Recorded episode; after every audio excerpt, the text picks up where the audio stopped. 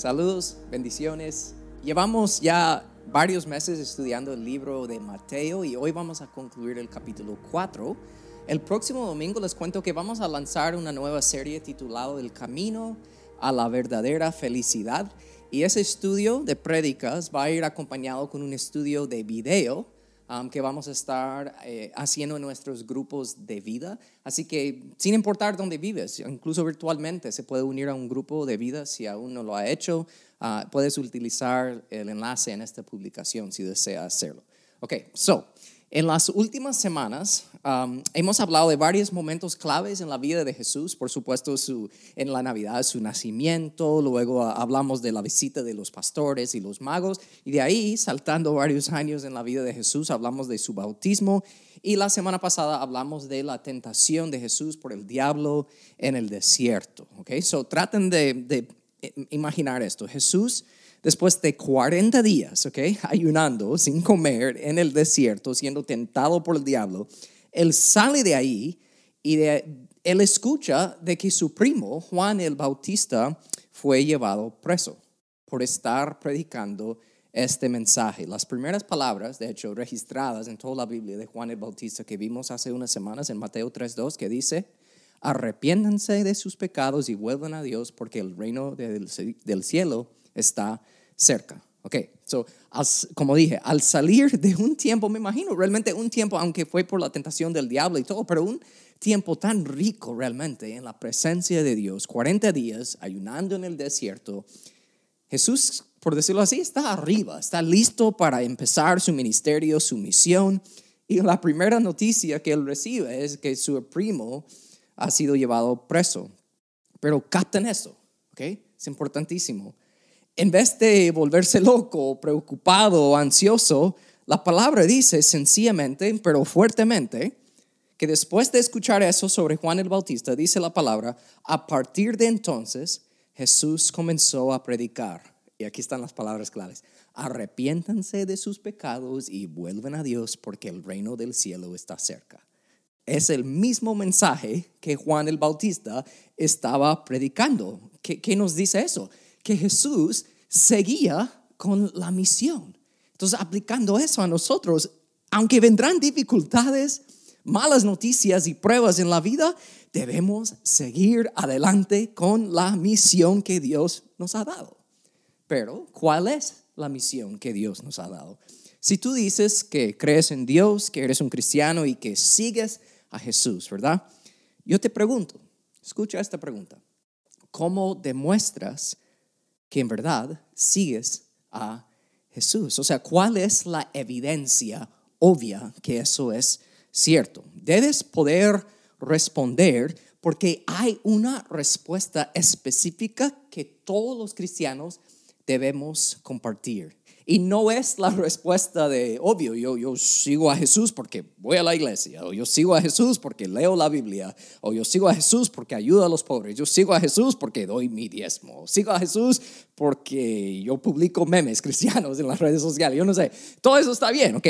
Pero Jesús mismo dijo, si tú eres un cristiano, lo cual significa que has entregado toda tu vida a Jesús, ese Jesús nos ha dejado una misión específica. Justo antes de volver al cielo, al final de su vida en la tierra, Jesús dijo en Mateo 28, 19, vayan y hagan discípulos. Lo repito, vayan y hagan discípulos. Entonces, si esa es la misión que demuestra si eres un discípulo, la pregunta es, ¿estás haciendo discípulos? O sea, puede ser que estés pensando qué es un discípulo, o puede ser que estés pensando, ok, pero ¿cómo se hace? O sea, ¿cómo hace un discípulo? O puede ser que estés pensando, ok, yo sé que es un discípulo, pero no sé cómo hacerlo. Pero yo te voy a decir algo por amor en este momento. Cuando tú dices o piensas, sí, yo sé que debo hacerlo, pero no sé cómo, eso es mentira. Tú sí sabes cómo hacerlo. Todos sabemos cómo hacer discípulos, porque capta eso, un discípulo es un seguidor o un aprendiz. Se refiere a alguien que toma los caminos de otra persona. Entonces, nadie en el mundo puede decir que no sabe cómo hacer un discípulo porque lo hacemos todo el tiempo. Piénsalo. Tú ves una, una película, un show, ¿verdad? Netflix o lo que, sea, y se vuelve a ser tu favorito. ¿Qué vas a hacer? Tú vas a hablar a otras personas, tus amigos, incluso extraños, sobre tu show o tu película favorita y vas a animarlos a ellos verlo también para que impacte sus vidas igual como ha impactado la tuya. O, es más, eh, eh, puede ser con tu comida favorita. ¿Qué vas a hacer con una comida favorita? Siempre vas a hablar de eso, vas a querer comerlo, pero también vas a querer compartirlo compartir esa comida con otras personas. O piénsalo, padres que, que tienen sus, sus equipos favoritos de deporte, no es por casualidad que sus propios hijos crecen siendo fanáticos del mismo equipo, porque sus padres lo han discipulado de saber, querer seguir esos mismos pasos. Yo pienso en mi vida, yo amo al fútbol americano y no es por casualidad que mi primogénito ama al fútbol americano también. ¿Dónde aprendió eso? Porque yo le he discipulado a seguir mis pasos. Entonces, aplicando esa verdad, que nadie puede tener una excusa de no saber cómo hacer un discípulo, pensamos en Jesús por un momento. Un discípulo es alguien que aprende de Jesús a vivir como Él, seguir sus pasos. Entonces, si yo soy un discípulo de Jesús y mi familia y mis hijos y mis amigos pasan tiempo conmigo, será imposible que ellos no vean cómo es de seguir a Jesús. Es precisamente por eso que Pablo dijo en 1 Corintios 11.1, ustedes deberían imitarme a mí, así como yo invito a Cristo. Y es precisamente por eso que la palabra cristiano fue inventado por no creyentes, personas que estaban viviendo en la misma ciudad, el mismo vecindario de seguidores de Cristo, y ellos no pudieron negar el hecho de que las vidas de esas personas eran completamente diferentes, lo cual causó a la gente empezar a llamarlos pequeños Cristos. ellos son como Cristos, son como pequeños Cristos, lo cual significa la palabra cristiano. O sea, es como dice el autor Francis Chan, algo anda mal cuando nuestras vidas tienen sentido para los incrédulos. ¿Ok? Entonces es por eso que hoy yo quiero tocar y responder a esta pregunta. ¿cómo puedes estar seguro que estás siguiendo a Jesús? O sea, que, que eres un verdadero discípulo. Porque yo no quiero tocar este tema para causar miedo o preocupación o duda.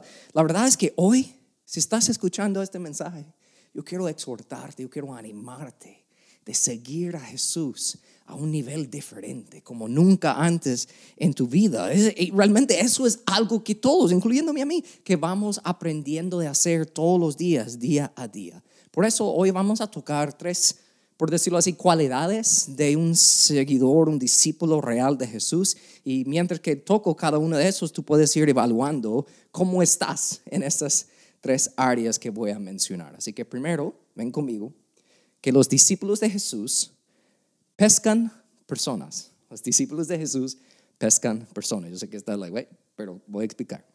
Ok, otra vez. Jesús sale del desierto después de 40 días, empieza a predicar, ok, y un día él está predicando, andando por ahí, y él mira a Pedro y a Andrés y les dice, o dice la palabra, que Jesús los llamó. Vengan y sígueme, y yo les enseñaré cómo pescar personas. Ok, so muchas veces cuando alguien predica sobre esto, personas leen o estudian este versículo, es fácil complicar el asunto. Por eso hay dos cosas que quiero mencionar y destacar. Primero, cuando Jesús nos dio la misión que acabo de leer hace poco, vayan y hagan discípulos, la palabra griega cuando dice vayan, literalmente significa mientras están yendo, lo cual significa mientras vives tu vida. Entonces, cuando hablamos de pescar personas, no es algo que necesitas poner en tu calendario algo que tú necesitas tener 10 reuniones de planificación para decidir cómo hacerlo, sino es mientras que estás viviendo tu vida en la calle o en tu casa, en tu trabajo, esperando el bus, echando gasolina al carro, haciendo fila en la tienda. Mientras estás viviendo la vida real, debes pescar personas. Pero tal vez tú preguntas, ¿qué significa eso? ¿Qué es, significa pescar personas? Igual, no es complicado. Pescar personas implica crear puentes para conectar a las personas con Jesús. Y Jesús mismo nos da varios ejemplos perfectos de cómo hacer esto, de cómo crear puentes. Piénsalo en la historia, en Juan 4, eh, Jesús encontrándose con la mujer samaritana en el pozo. Ella iba a buscar agua. ¿Y de qué habló ella, oh, eh, Jesús con ella? ¿De qué habló? Habló sobre el agua, diciendo que Él es agua viva, ¿ok? All right. Con el joven rico, otra vez en la vida, otro momento en la vida de Jesús, se encontró con un joven rico que tenía mucho dinero, mucha plata. ¿De qué habló Jesús con él? Sobre el dinero. Incluso en este momento, en este pasaje que estamos estudiando hoy, cuando Jesús llama a sus primeros discípulos, a Pedro y a Andrés, que eran pescadores literales, ¿de qué les habló Jesús? Sobre la pesca. O sea, no es tan complicado. El punto es este. Mientras estás viviendo tu vida, vayan y hagan mientras que estás viviendo tu vida, ¿ok?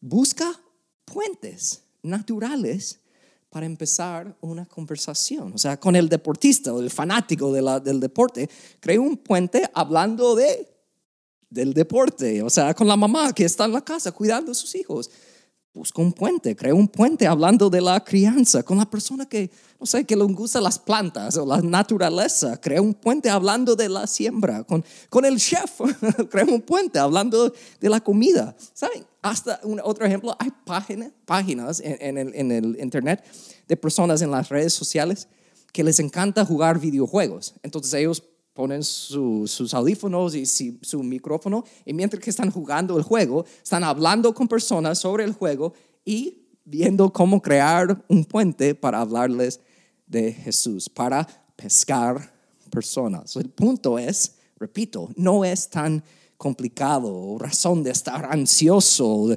pensando, oh, no, yo no tengo que hablar con un extraño, ¿qué voy a hacer? No, porque lo más asombroso para mí, ni lo he mencionado todavía de este versículo aquí en esta historia, Pedro y Andrés no se acercaron a Jesús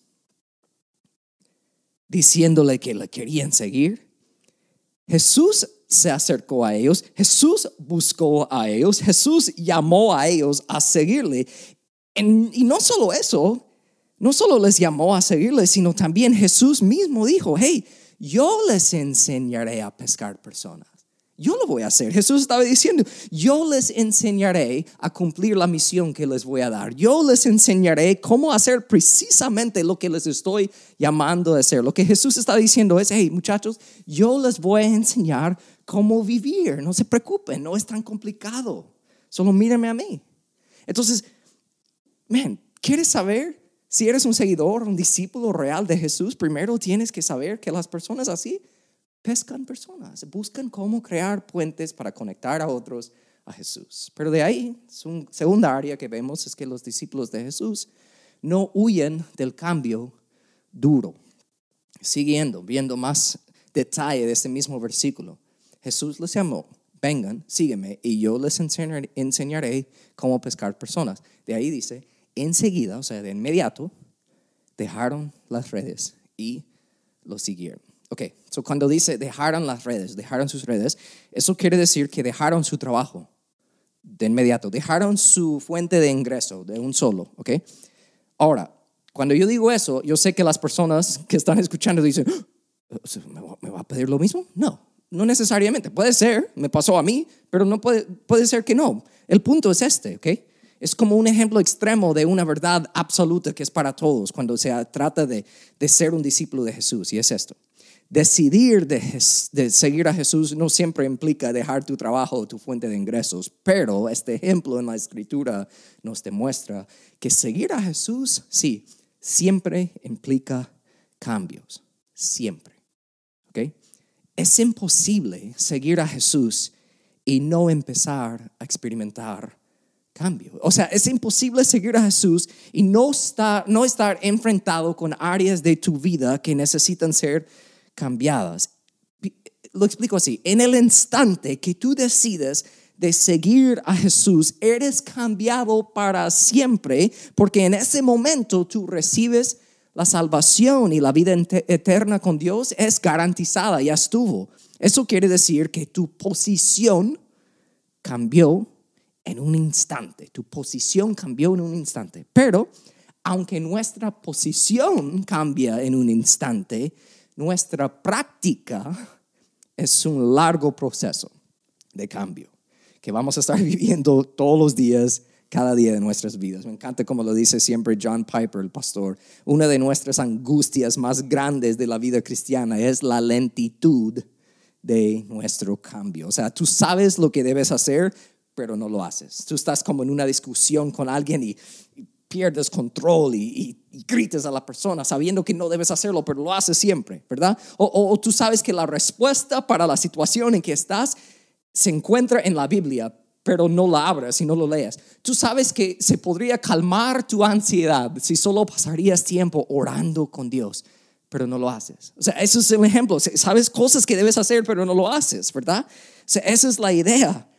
O sea, pero esa es la lentitud de nuestro cambio que nos frustra tanto. Pero escúchame, eso no te debe hacer sentir mal, porque nadie entrega su vida a Jesús y de inmediato cada área de su vida está en orden. No. Por eso Pablo escribió en Filipenses 3:12. No es que ya lo haya conseguido todo o que ya sea perfecto. Sin embargo, sigo adelante esperando alcanzar aquello por lo cual Cristo me alcanzó a mí uno de mis versículos favoritos, porque Pablo está diciendo que con todo nuestro esfuerzo en la vida, claro, estamos viviendo tratando de alcanzar algo, pero todo ese esfuerzo no es para alcanzar la salvación, no es para alcanzar a Dios. Por eso Pablo dijo, esperando alcanzar aquello por lo cual Cristo ya me alcanzó a mí. Cristo ya alcanzó la salvación. ¿Ok? Ya estuvo. Él te salvó a ti, no puedes salvarte a ti mismo. Pablo está claro en eso. Entonces, ¿de qué habla Pablo aquí? la pregunta es, ¿cómo puedo alcanzar algo que ya me fue alcanzado? No, no, tiene sentido. Entonces, ¿qué está hablando aquí Pablo? ¿Qué estamos tratando de alcanzar mientras vivimos aquí en la tierra? La respuesta es esta. Nuestra meta es alcanzar la semejanza a Jesús, o sea, de ir cambiando poco a poco para parecernos más como Jesús, como pensamos, como hablamos y como actuamos. Pero, ¿saben qué? Hay personas que sí dicen que quieren seguir a Jesús, pero no quieren cambiar.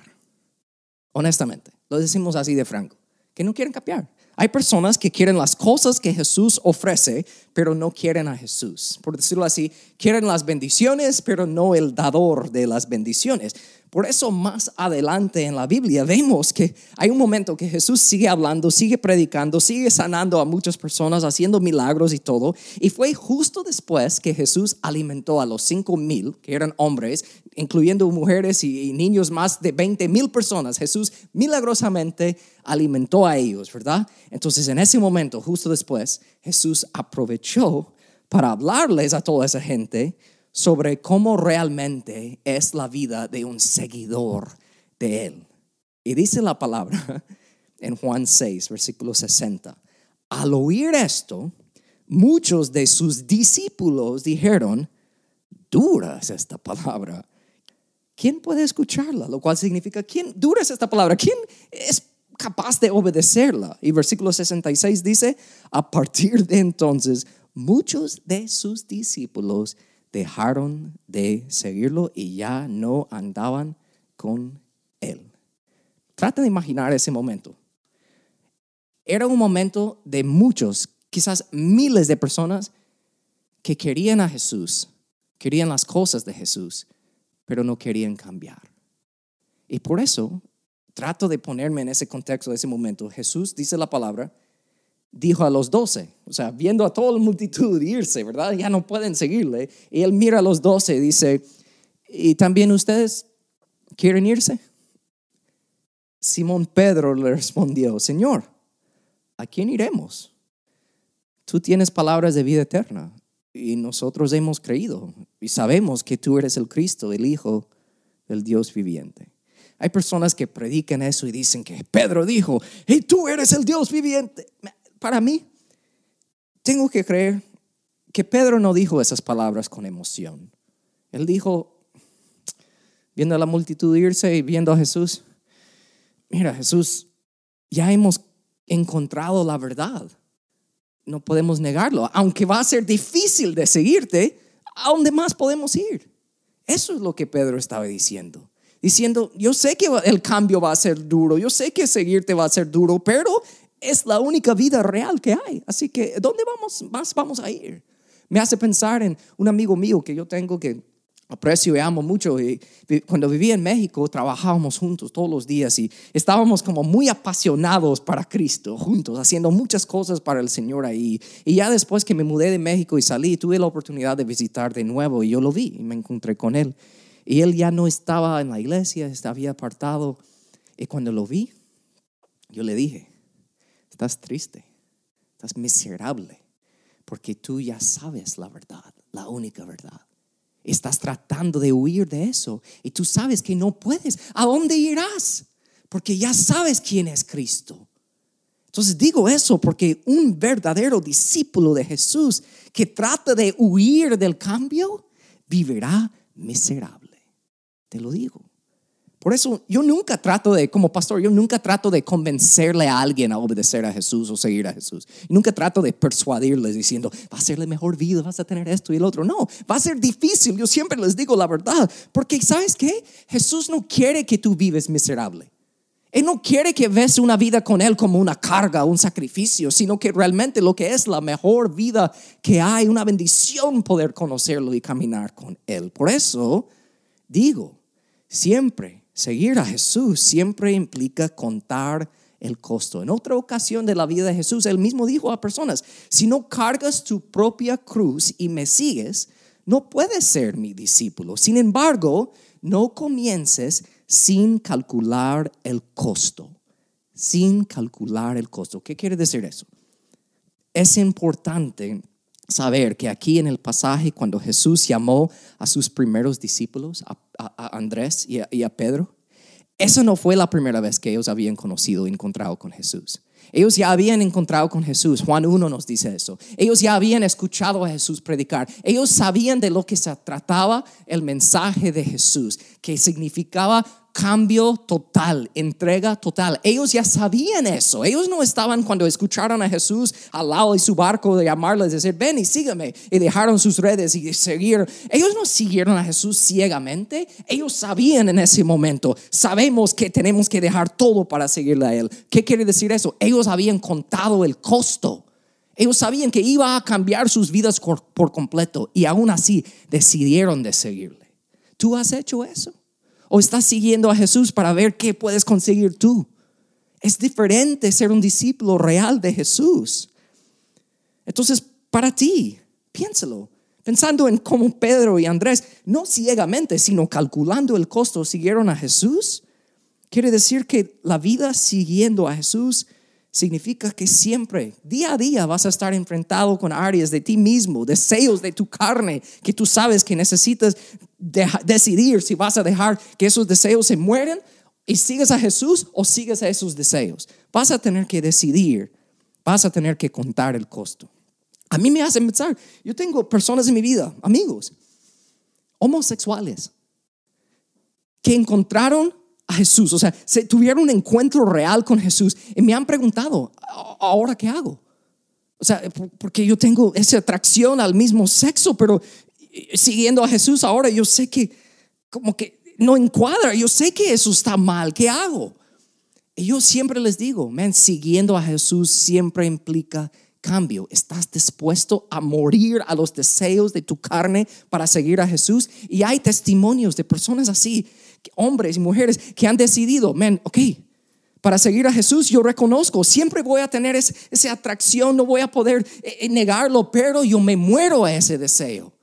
Tal vez no me caso entonces, o nunca voy a tener sexo con nadie, pero yo voy a seguir a Jesús. Y yo sé que muchas veces en la iglesia les gusta destacar ese pecado de la homosexualidad, pero yo digo lo mismo a un alcohólico, un mentiroso, un hombre que es infiel a su esposa. Cuando tú te encuentres con Jesús, tienes que saber que no puedes seguir así. Y si en verdad tú eres un discípulo de Jesús, no vas a poder seguir así, porque si tratas de seguir no cambiando, vas a vivir miserable, porque Jesús desea mucho más para ti. Entonces una vida con Jesús siguiéndole no es una carga, no es una obligación, sino es liberación, es real, es la mejor vida que hay. Entonces por eso digo, los discípulos de Jesús no huyen del cambio duro. Y de ahí por último, los discípulos de Jesús compartan sus vidas con otros discípulos porque nadie puede vivir la vida cristiana solo. Por eso no es por casualidad que yo lo digo, lo veo como pastor, la reacción más común de las personas en la iglesia cuando tienen problemas o conflictos con otros es de aislarse, de distanciarse de la gente. ¿Por qué? Porque no es eso no me asombra a mí, porque el diablo quiere mantenerte amargado y aislado de los demás. Porque si Él puede lograr hacer eso contigo, tú mismo te vas a ir destruyendo, tú mismo vas a vivir miserable. Él lo sabe. Por eso digo, man, hay muchos aspectos de la vida que son difíciles y sufrimiento, pero voy a decir algo que yo he aprendido. La soledad es un tipo de sufrimiento que un cristiano nunca debe tener que experimentar en esta vida porque no somos diseñados de hacer esta vida cristiana solo. Los discípulos de Jesús comparten sus vidas en todo aspecto. Piénselo, los discípulos verdaderos de Jesús comparten sus conocimientos y sus experiencias y hasta sus errores con otras personas. Eso es, no es malo, no es algo que se tiene que juzgar, sino es, es liberación, es bueno. Yo escuché a alguien decir que es triste cuando alguien puede confesar más fácilmente sus pecados en un bar que en una iglesia. La iglesia no debe ser así, la iglesia debe ser un lugar donde podemos ser reales. Entonces, hablando de eso, les voy a dar un ejemplo. Eh, hace unos días, en el carro, con mis dos hijos atrás y mi esposa, yo me molesté con mi esposa por algo y le levanté la voz. Le dije, ay, déjame en paz. Me molesté. Y ahí, tú sabes, si, oh, si ustedes son perfectos, no han pasado eso, pero tal vez lo han pasado. Y ahí el camino a casa es incómodo, silencio. Llegamos a la casa, entramos. Entonces estaba ahí. Entonces fui con mi esposa, le dije, mi amor, perdóname, no debería haber hecho eso, perdóname. Pero de ahí yo fui con mis, mis dos hijos. Primero fui con mi hijo Jet y le dije, Jet, mira, um, gritando así no se hace. Yo estuve mal y ya pedí perdón a tu mami, pero también te pido perdón a ti por haber hecho eso. Eso no es correcto. Y me dijo, papi, yo te perdono estuvo. De ahí fui con mi hijo Max, tiene siete años. Estaba sentado en el sofá. Acerqué a él y le dije lo mismo. Mira, eso no se hace. No debería haber gritado yo a tu mamá. Le pido perdón a, ella y a tu brother. Y ahora te pido perdón a ti. Y mi hijo de siete años me agarró la cara con sus dos manos así, me acercó y me dijo, papi, yo sé que ser esposo y padre es difícil. Y yo, ok, sí. De ahí me dijo, y yo sé que hay un dicho que dice que debemos aprender de nuestros errores. Pero yo te digo, papi, que yo voy a aprender de tus errores. Y me quedé, like? Pero es tan cierto lo que él dijo.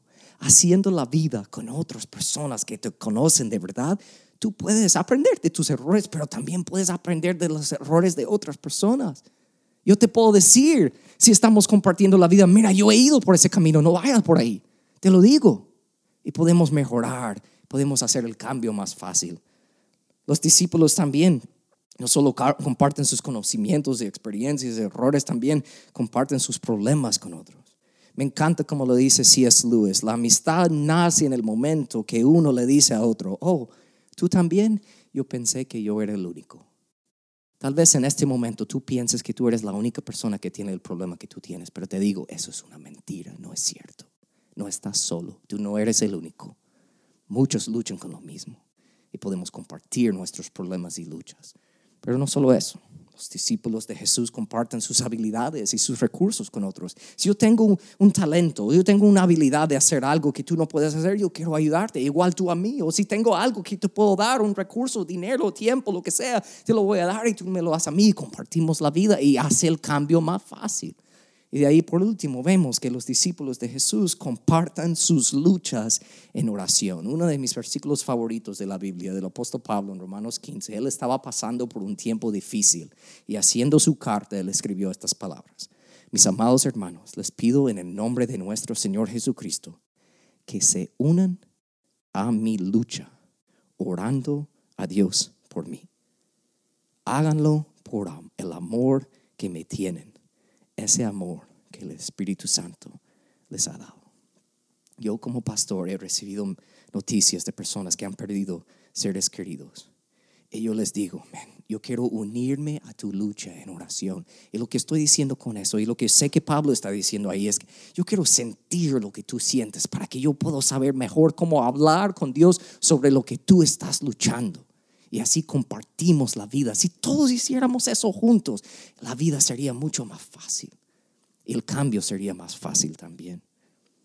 La verdad es que yo podría seguir hablando de muchas cosas que hacen los discípulos y todo y cómo compartimos la vida juntos, pero yo creo que las imágenes hablan mejor.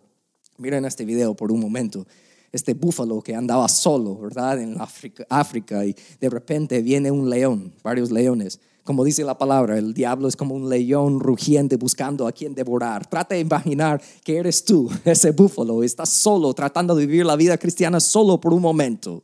Y así estás viviendo luchando, no compartiendo tus cargas, tus problemas, tus experiencias. Estás solo, estás siendo derrotado y vencido y destruido. Pero cuando tú tienes un grupo, una familia espiritual que te conoce de verdad, que has permitido entrar a tu vida, no tienes que enfrentar las cosas solas. Y aquí viene tu familia de la iglesia, tu familia cristiana, tu familia espiritual, que tiene tu espalda, que está contigo. Incluso si has caído por error propio tuyo, no importa, lo vamos a levantar y vamos a seguir adelante juntos. Así es la vida. Así son los discípulos verdaderos de Jesús. No están solos, no están en sus casitas solitos, sino compartimos la vida juntos. Entonces les repito, man, no sé cuál área de este mensaje Dios te ha hablado, pero los discípulos, como dije al principio, los discípulos, ellos de verdad, ellos pescan personas. Los discípulos no huyen del cambio duro y los discípulos comparten sus vidas.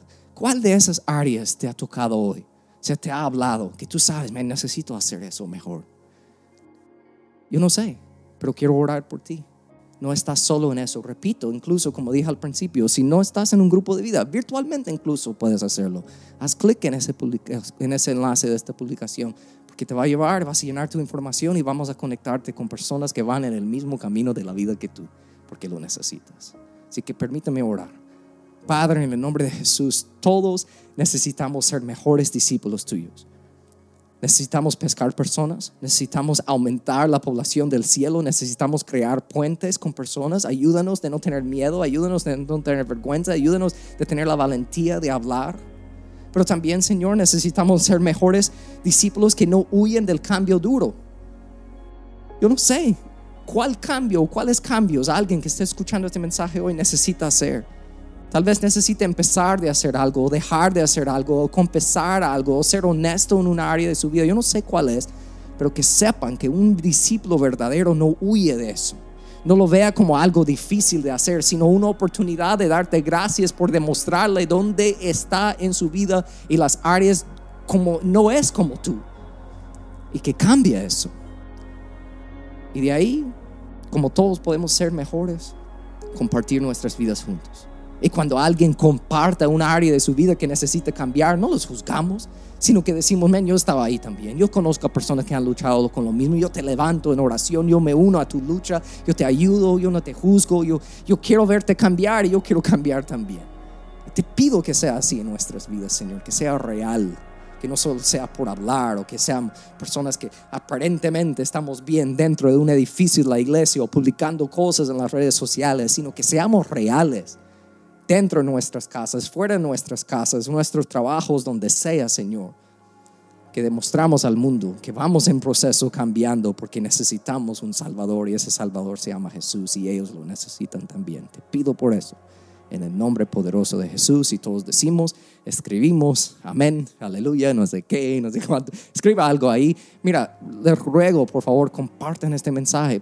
Toquen el botón ahí, like share, todo eso, porque cada vez que lo hacen ayuda que a otras personas escuchen estos mensajes de Jesús. Paz, bendiciones.